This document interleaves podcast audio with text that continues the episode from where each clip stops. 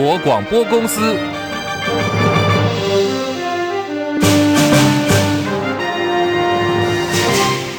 大家好，欢迎收听中广新闻，我是黄丽凤。路径怪异的海葵台风肆虐台东哦，传出了第一起的死亡案件，在关山镇有一名五十六岁的男子骑车跌落了路旁的边坡，被发现的时候已经没了生命迹象。警方表示，死者身上没有明显的外伤，将会进一步的调查死因。而海葵台风目前已经减弱为轻度台风，今天清晨从高雄左营区二度登陆，台风中心早上八点多又在台南沿海出海。气象局资深预报员谢佩云预估，台湾本岛有机会在下午能够脱离暴风圈。过去一段时间受到地形的影响，台风的强度也略微减弱。目前近中心风速由每秒三十公尺减弱为每秒二十八公尺，暴风半径则仍维持一百五十公里。包括台湾东半部海面以及花莲、台东已经脱离它的暴风圈范围。不过，目前陆上警戒的区域仍然有包括了南投以及彰化以南地区、澎湖地区，还有接下来即将会被影响到的金门地区。不排除在今天下午，本岛就有机会逐渐脱离暴风圈影响的范围。气象局目前持续针对十八县市发布了豪大雨特报，提醒在宜兰县山区还有花莲县紫报出现了超大豪雨。中央灾害应变中心统计，海葵台风已经造成了七十多人受伤，最多的时候，全台一度有二十四万多户停电。经过台电公司抢修之后，现在还有三万多户还在继续的抢修。台电表示，后续呢会视风雨的情况跟道路交通恢复的情形来做抢修作业。海葵台风的行径相当的怪异，在昨天下午登陆台东，两进两出，今天凌晨又折返，二度登陆了高雄左营区，之后呢，再从台南七股区出海，加速的朝西北方向移动。北台湾今天早上有一条外围环流扫进了宜兰跟双北地区，刚好这个时间点哦，就是大家忙着要去上班、上课、通勤的尖峰时段，风雨最大。宜兰民众相当生气哦，灌爆了宜兰县长林姿妙的脸书，说风雨超大的，开车都。都在晃，要怎么上班上课？难道都不管我们的安全吗？气象局提醒，今天东半部的降雨还会持续，而基隆、北海岸地区下午依旧是有雨的天气。海葵台风前脚刚走，现在又有热带性的低气压生成。气象局表示，最快在明天白天会生成今年第十三号台风，名字叫做鸳鸯，未来会朝着东北方向移动，往日本南方海面的机会比较高。对于台湾的天气系统的影响，相对的偏低。为了要解决年初的蛋黄问题，农业部委托关谷公司跟贸易商进口鸡蛋应急。传出德标进口六成鸡蛋的超丝公司，这家呢里头可能有猫腻，它的资本只有五十万元，却能够从巴西进口将近九千万颗的鸡蛋，领取了上亿元的补助款，大发国难财。国民党早上举行记者会，抨击农业部的谎。越扯越多，现在俨然变成了超思的发言人，为什么不敢公开超思幕后股东名单还有采购合约？喊话行政院长陈建仁还有农业部长陈吉仲，必须要出面交代清楚。张伯仲报道，国民党立委洪孟凯说，早在今年五月下旬，国内外媒体就已经披露巴西出现禽流感疫情。洪孟凯指控，六月二十八号公告之前，其实巴西就已经有爆发禽流感，就已经有许多的蛋进口，而。更加令人狐疑的地方是，当六月二十八号农委会公告巴西是禽流感疫区，是不是持续放任巴西的蛋进口？难道我们现在缺蛋缺到要从禽流感的地方持续的进口蛋吗？他还提到，依法公告后，任何一位民众只要从疫区携带一颗鸡蛋入境，就可能要面对七年以下有期徒刑或并科三百万元以下罚金。农委会居然会让超丝持续进口数千万颗鸡蛋，令人无法理解。立委赖士葆则提到，二月份立委陈玉珍质询苏奎和陈吉仲，台湾缺蛋，何以不从金门引进？陈吉仲当时的答案是，金门离厦门很近，可能有大陆禽鸟飞渡过来，带来禽流感病源。前后对照，国民党团严重质疑，如果这还不是双重标准，什么才是双重标准？党团总召曾明宗也质疑，每颗鸡蛋补贴三十二块。究竟是搭头等舱还是商务舱来台？呼吁行政院长陈建仁也应该出面讲清楚。中广记者张伯仲台北报道。台北现在温度来到二十九度。中国广播公司。中广新闻网 News Radio。现在时间来到十三点零六分，我是黄丽凤，欢迎大家继续收听新闻来一点。三十分钟全新闻提供给您的是今天的重要新闻，包括有财经、政治、国际、民生一次掌握。非常感谢朋友们正在收听广播，也感谢你哦正在收看中广新闻网 YouTube 频道的直播。好，邀请大家帮忙帮我们按赞、订阅、分享、多刷留言板，一起来扩大中广新闻网 YouTube 频道的触及率。再次谢谢大家，请大家记得帮忙按赞。好，时间关系，今天广播服务大概是在一点二十十九分前后会先离开。那么 YT 直播间朋友们，请大家继续留下来，后续还有更多新闻以及台北股市收盘相关资讯要提供给大家来做参考。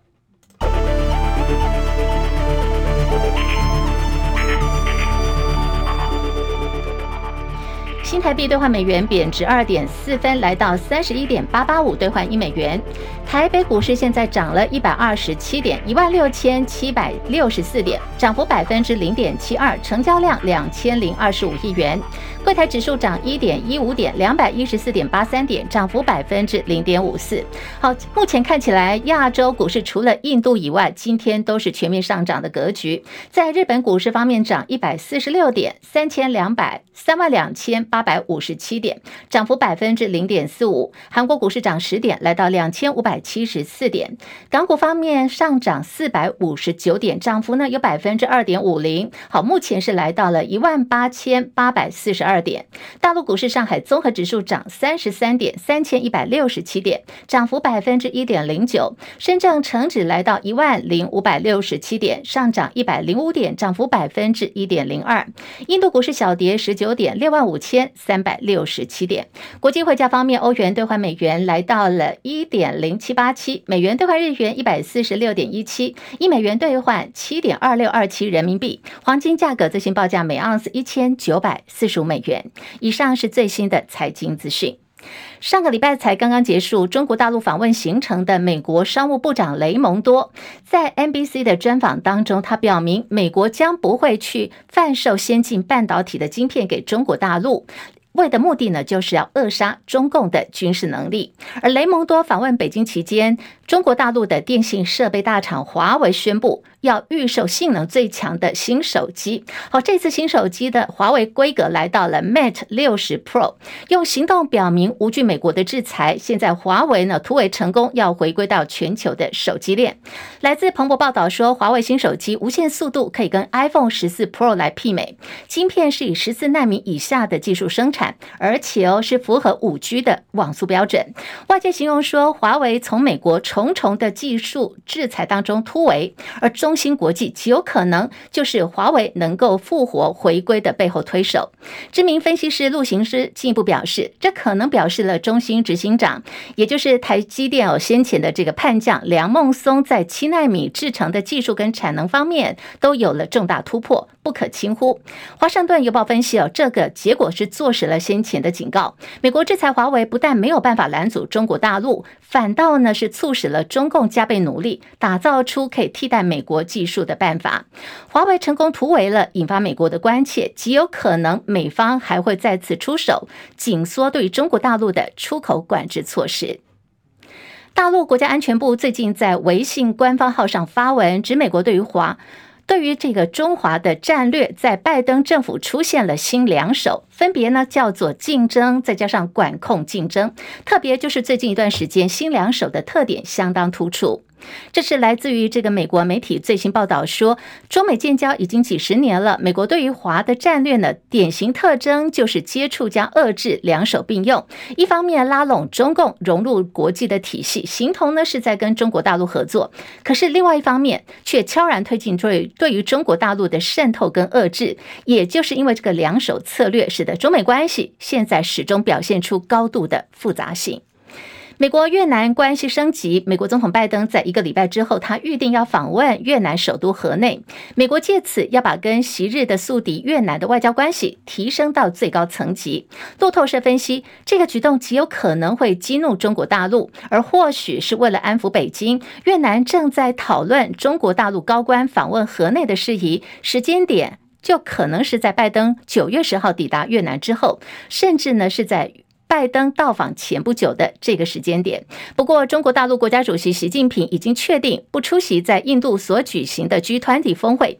拜登说，他对此呢感到相当的失望。今年五月传出政府要求保全总会提供旗下保全人员过去服役的名单，兵种还锁定哦，要宪兵、特战跟海陆等资历。所以外界解读说，这个动作是要让保全人员上战场。刑事局当时还出面澄清，而事实查核中心也配合说，这个相关的消息是不正确的。但是，民进党总统参选赖清德最近却喊出，希望要把保全纳入全民国防行列，增加民防的能量，等同哦。现在赖清德的说法是打脸了先前事实查核中心。国民党立委也开酸说，赖清德是在为他自己的台独立场所可能引发的国家灾难预做准备。赖清德是在出席全国保全产业后援会当中，他提到，包括了保全是协警护民，是治安的守门员，也是社会安全网络的一环。未来将会修法保障保全人员的权益，同时要支持的是蔡英文总统的全民保防理念。他说，军人守卫陆海空防线，义务役守卫城乡跟民防的力。力量，但是民防力量大，保全也要做必要的训练，增加民防的力量，保护国家安全。网友对于这个赖清德现在的说法哦，就是说，哎，怎么会这样呢？保全的时薪还不到一百四十块钱，每天工作十二小时，有时候还要值夜班，难道还要一起来抗中保台吗？现在时间来到了十三点十二分，好，我们继续要来关注的就是在年初的时候，全台陷入了缺蛋的危机。当时农委会现在升格到农业部哦，撒了大笔经费，从国外专案进口蛋品，但是没想到不仅是远水救火的效能有限，疑点问题更是连环爆。今天新闻最前线，我们来聊的就是有关这个议题了。连线中广资深记者张佳琪，佳琪上线了吗？是立凤午安，是这个进口鸡蛋出包，超丝公司成为这次的风暴核心。这家的资本额，经过这几天的这个事件的发酵，相信很多民众都已经了解到，这可能是一家。一人公司，它的资本额才新台币五十万元，但是令大家不敢置信的是，一个资本额不到五十万元的公司，可以从巴西进口将近九千万颗的鸡蛋，还拿到政府上亿元的补助款哦。好，小小的一人公司本领通天，小小超丝究竟有什么样的超能力嘞？佳琪，是在这几天媒体陆续揭露之后，其实社会舆论的这个炮轰声是相当大的哦，也因此呢，我会在周末，特别是紧急开的记者会，要把这个事情说清楚。不过不是这个部长呃出来说，是农业部的次长陈俊基出来说明。那么他对于整个事件，其实呃重整讲下来，只有一个核心点，就是超丝是合法的，但。他从每个面向讲的这个合法的核心点，在大部分民众眼中都觉得是不可思议的。那如果回归到这个呃当时的情况，确实当时台湾非常缺蛋。那确实，当时国际上禽流感非常严重，真的很难买到蛋，所以其实国内的这个蛋商要从国外进口，确实是蛮不容易，需要有很很这个长久的经营，才有那样子的人脉跟资源，可以在瞬间调到非常多的蛋，而且能够供应到很快速的供应国内的需求。超丝在这样的情形之下就出现了。根据农业部的说法，它符合呃在农业部开出的所有的这个。呃，要求当中它都很规格，而且呢，它从巴西的这个运蛋来的这个价格，它也是最低的，所以最后由它胜出来做这个生意。不过呢，其实国内有非常多的蛋商，而且都经营很久。其实民众该去都会质疑说，那其实那些蛋商可能更有。本领或是更有门路，在很短时间弄到更多的蛋，但是蛋商界呢也有传出说，呃，可能这个这笔生意也不用去去特别谈了，因为可能就有有人有这个可以把这个订单摆平的情况了，这都是会声会影。不过民众质质疑是正确的。今天我如果呃这个公司只有五十万资本额，我去跟呃你来做生意，你是一个正式的国家的大厂。你敢跟一个五十万资本人的的公司做生意吗？万一中间他的资金运转不过来，你们承诺的订单没有办法这个交货或收款，你当然会怕啊。而且第二个，一个正常合乎公司治理的公司，如果他想要好好经营本业，而且他是长期有这个能力来经营本业，当他手上有好几亿的现金，他都可以拿现金去买鸡蛋了，应该要拨出一部分的现金，先把公司的资本额充实一下，让公司更为稳健，整个机制更为这个健全，这才是符合。大家对公司治理的这个重要的观察，但超思都没有做到。地峰，好，这个刚刚佳琪提到一个点哦，就是说，哎，如果是这个情况底下，巴西会跟台湾资本就五十万元的超司来做生意，显见呢、啊，这个背后一定是有人的，而且呢，超思的这笔哦。可以说利润相当高的生意已经做了快半年哦，所以现在好多人都有质疑说，这一次的专案得标厂商的资格哦，是不是在幕后有一些黑箱作业呢？另外就是鸡蛋的品质好像也有问题，比如说这是国民党台北市议员徐巧芯就质疑说，超司从巴西进口的蛋先前也被验出说有问题，可能会致癌哦，影响到国人的健康。现在九月份了，各级学校也开学，这个鸡蛋需求量就进入到旺季了。佳琪怎么看这一连串的问题？起来，佳琪。其实巴西进来这个蛋运输时间那么长哦，如果船运要一个月，其实呃确实蛋的品质不容易保存。第二个呢，在目前的这个情况之下，其实国内的生产秩序慢慢有在上来，所以国内的鸡蛋生产生产量有增加，进口蛋进来，当然它利润可能就不会有像之前的那么高。不过政府都会补贴，这倒没问题。但是呃，在农业部方面也说了，虽然有这个进口巴西鸡蛋有坏掉的状况，人家超司也都吞下去了。了，没有吭一声哦。不过这不是一个当初讲好要帮做这个政府生意就应该承担的责任吗？更何况他可能这一个订单下来可能会有不错的获利，负责任的把进口比较坏掉的鸡蛋处理掉，也是他应该所为的。大家应该去关切的是，在整个进口名单当中，有非常专长于畜产业的中央畜产会，他为国内调节农畜产品那么久，他应该比超市更有门门路。他也有过这个台农发国家成立的。也应该有门路。最差最差，如果国内的蛋界都没有能力的话，我们还有贸协。贸协在全世界都有布局的，它跟所有的各各国厂商的接近性是最强的。我们都可以从这些单位来下手，来补足国内不足。为什么要选超司？我觉得政府没有给大家一个合理跟符合逻辑的说法，所以舆论才会整个炸锅。而这样的情况，这个事件看起来没结束，所以可能要继续看一下后续还有什么效应会发生。好，我们非常谢谢佳琪的观察还有分析，没有错，这一次我们的鸡蛋国家队竟然不敌哦，一间只有资本五十万元的这个小人呃一人小型公司超司，国家队不及不敌这个一人公司，令人真的是匪夷所思，后续还值得观察。而在今天开始呢，国内的鸡蛋价格又要涨了，一口气涨三块钱，这是中华民国蛋价评议委员会昨天开会，随着全国中小学开学，营养午餐恢复供应，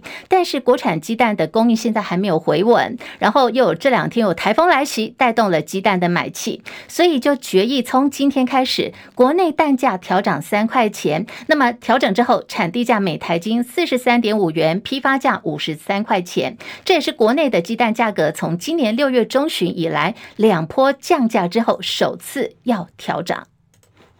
二零二三报中挺义民节今天登场。今天有个画面，就是总统蔡英文还有民众党主席，也是民众党提名的总统参选柯文哲两个人同台参拜。各界都在关注说，这是两个人哦，在柯文哲宣布参选总统之后首次的同台。不过媒体捕捉了半天哦，这个画面一直看一直看，就是没有看到。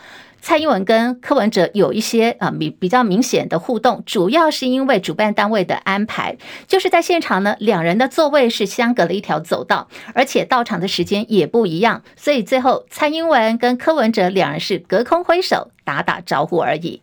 鸿海集团创办人郭台铭宣布独立参选二零二四总统，辞任了鸿海的董事。郭台铭竞选办公室发言人黄世修表示，郭台铭说副手人选已经找到了，也联系保全保险公司，未来会以运钞车的规格来运送联署书，对民众的个资会提供最严谨的防护。而根据规定，郭台铭最晚必须在九月十七号之前到中选会登记成为总统参选被连署人，而登记申请连署的时候。他必须要公布他的副手人选。现在郭董的副手是谁呢？好，这个答案大家猜哦。这两天冒出来的有名模林志玲，郭台铭表示这是严肃的话题，不能开玩笑。那当然媒体去求证，就去问了这个呃林志明。林志玲的这个经纪人也做了回应，说林志玲对于这个政治不是很了解，只希望大家呢健康，社会能够平和，世界和平，天天快乐。说这个林志玲目前在这一题方面，她是没有不了解的。另外，也有媒体点名无党籍的立委高金素梅，还有就是马英九政府时期的前文建会主委，现任的云品国际董事长盛智仁。不过这两人呢，也都陆续否认说没有这件事情。中国大陆对于台湾进行贸易壁垒调查，一旦终止了 ECFA，可能带来冲击，甚至对于台商未来在拓展市场跟全球布局的版图会产生巨大的影响。我们来听的是李和李明朝的分析报道。台湾对中国大陆部分进口产品设限，没有提出相关设限的理由，甚至没有回应中国，最后让中国出手启动贸易壁垒调查。如今贸易壁垒调查有初步结果，是否会影响 ECFA，有待观察。基于 ECFA，台湾传统产业相关产品进口到中国的条件较为优惠，终止 ECFA 对传产必然产生负面影响。另外，RCEP 或 CPTPP 若无法顺利入会，同样也是对传产带来冲击。这对台湾出口企业来说，经营环境将更艰难。各国对农产品船产大多采取保护措施，只要透过 FTA 或者双边协定，才能避免因关税等原因造成企业竞争力下降。学者吴大任就担心，台湾产业多以制造代工为主，利润较为微薄。若是 ECFA 终止，又无法加入其他国际贸易组织，台湾厂商独自面对高关税。企业竞争力势必被大幅削弱。台湾已经持续近一年的出口衰退，除了受欧美升息循环造成消费投资需求下降之影响外，同时也因台湾被排除在 RCEP 外，面对关税高于其他国家的处境，产品竞争力大幅滑落。中国大陆终止 ECFA 对台湾的传统产业面冲击大，尤其在桃园市有许多传统产业，对 ECFA 一旦真的终止，或多或少对企业都会影响，除非产品不以中国市场为目标。虽然企业还在观望，但仍希望两岸能够政治归政治，经济归经济，以免伤及台湾经济。政府与一些学者直说，ECFA 终止影响不大，真的是如此吗？企业私人直说不担心是骗人。如果关税成本增加，相对竞争更加激烈。然而要如何走下去，也只能再想一想。中广记者李明朝在桃园报道。民进党力推再生能源政策，国民党前台南市议员谢龙介就很感叹说：“现在光电产业呢进驻了台南，到处都有太阳能板，绿能光电就像是一片片的鳞片贴在土地母亲的身上。如果从空中去看的话，他说现在台南市是变成了穿山甲市哦，就是在这个台南的。”土地上到处呢都是这个光电板的鳞片等等。他说，绿能这么大的产业，官商勾结吃不下来，所以呢，你就发现说有黑道被引进了，最后是官商黑金枪连结在一起。谢龙介表示他很痛心，因为常年支持民进党的城市台南市，现在被蹂躏成这样的模样。彰化火车站前的广场在台风夜发生命案，疑似分属不同外籍的武术社团成员，因为练习武术发生口角，在过程当中还相约谈判，结果引爆了肢体冲突，两名印尼籍的移工被追打成伤，其中有一个人背后被利刃刺伤，送医救治，但是呢依旧伤重死亡。现在警方循线逮捕了十五名涉案的移工，移送检方扩大侦办。李和喜报道。彰化警分局表示，这起凶杀命案是在海葵台风来袭的夜晚，发生在彰化火车站前广场。警方接获民众通报，指称疑似有大批的移工在广场城打群架，立即动员快打部队，迅速赶抵现场进行压制。发现有两名应急的移工全身被殴打得伤痕累累，其中一人背部还遭到利刃刺杀成重伤。员警紧急通报一九救护车，协助将两人送医来急救。其中一人因为伤势严重，不幸宣告不治死亡。警方。方也冒着风雨总动员，兵分多路，分别前往彰化以及台东等县市，逐一清查，并带回二十九名应急的移工展开调查，经初步厘清。彰化警分局长张明胜表示，判断有十五人涉案，立即扣留进行侦讯。警方到了现场，带回二十九名移工，那其中涉案十五名，那主嫌在在台中被我们分局查获。张明胜副局长强调，涉案的移工经落叶侦讯之后，已全数一杀人、伤害、聚众都致死等罪嫌移送给彰化地检署进行侦办，并将强化防范类似不幸事件的发生。中网记者李和喜在彰化的。好，来看的是这个美网哦，大满贯美国网球锦标赛即将重登球王的乔科维奇，是以直落三轻取了从会外赛晋级的克罗埃西亚选手戈球，而生涯第十三次打进美网八强，继续朝着第四座的美网锦标，也就是大满贯的二十四冠。来迈进。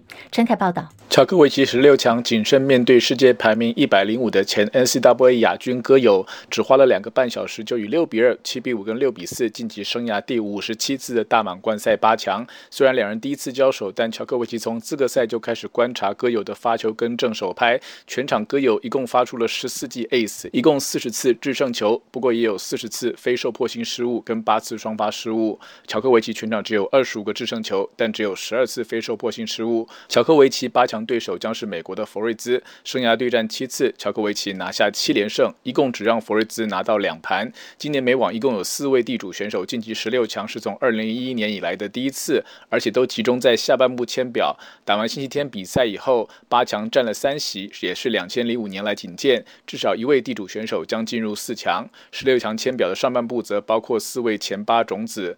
英国的德瑞波以世界排名一百二十三位拿下三连胜，成为唯一打进十六强的英国选手，将对上俄罗斯的卢布列夫。中广记者陈凯报道。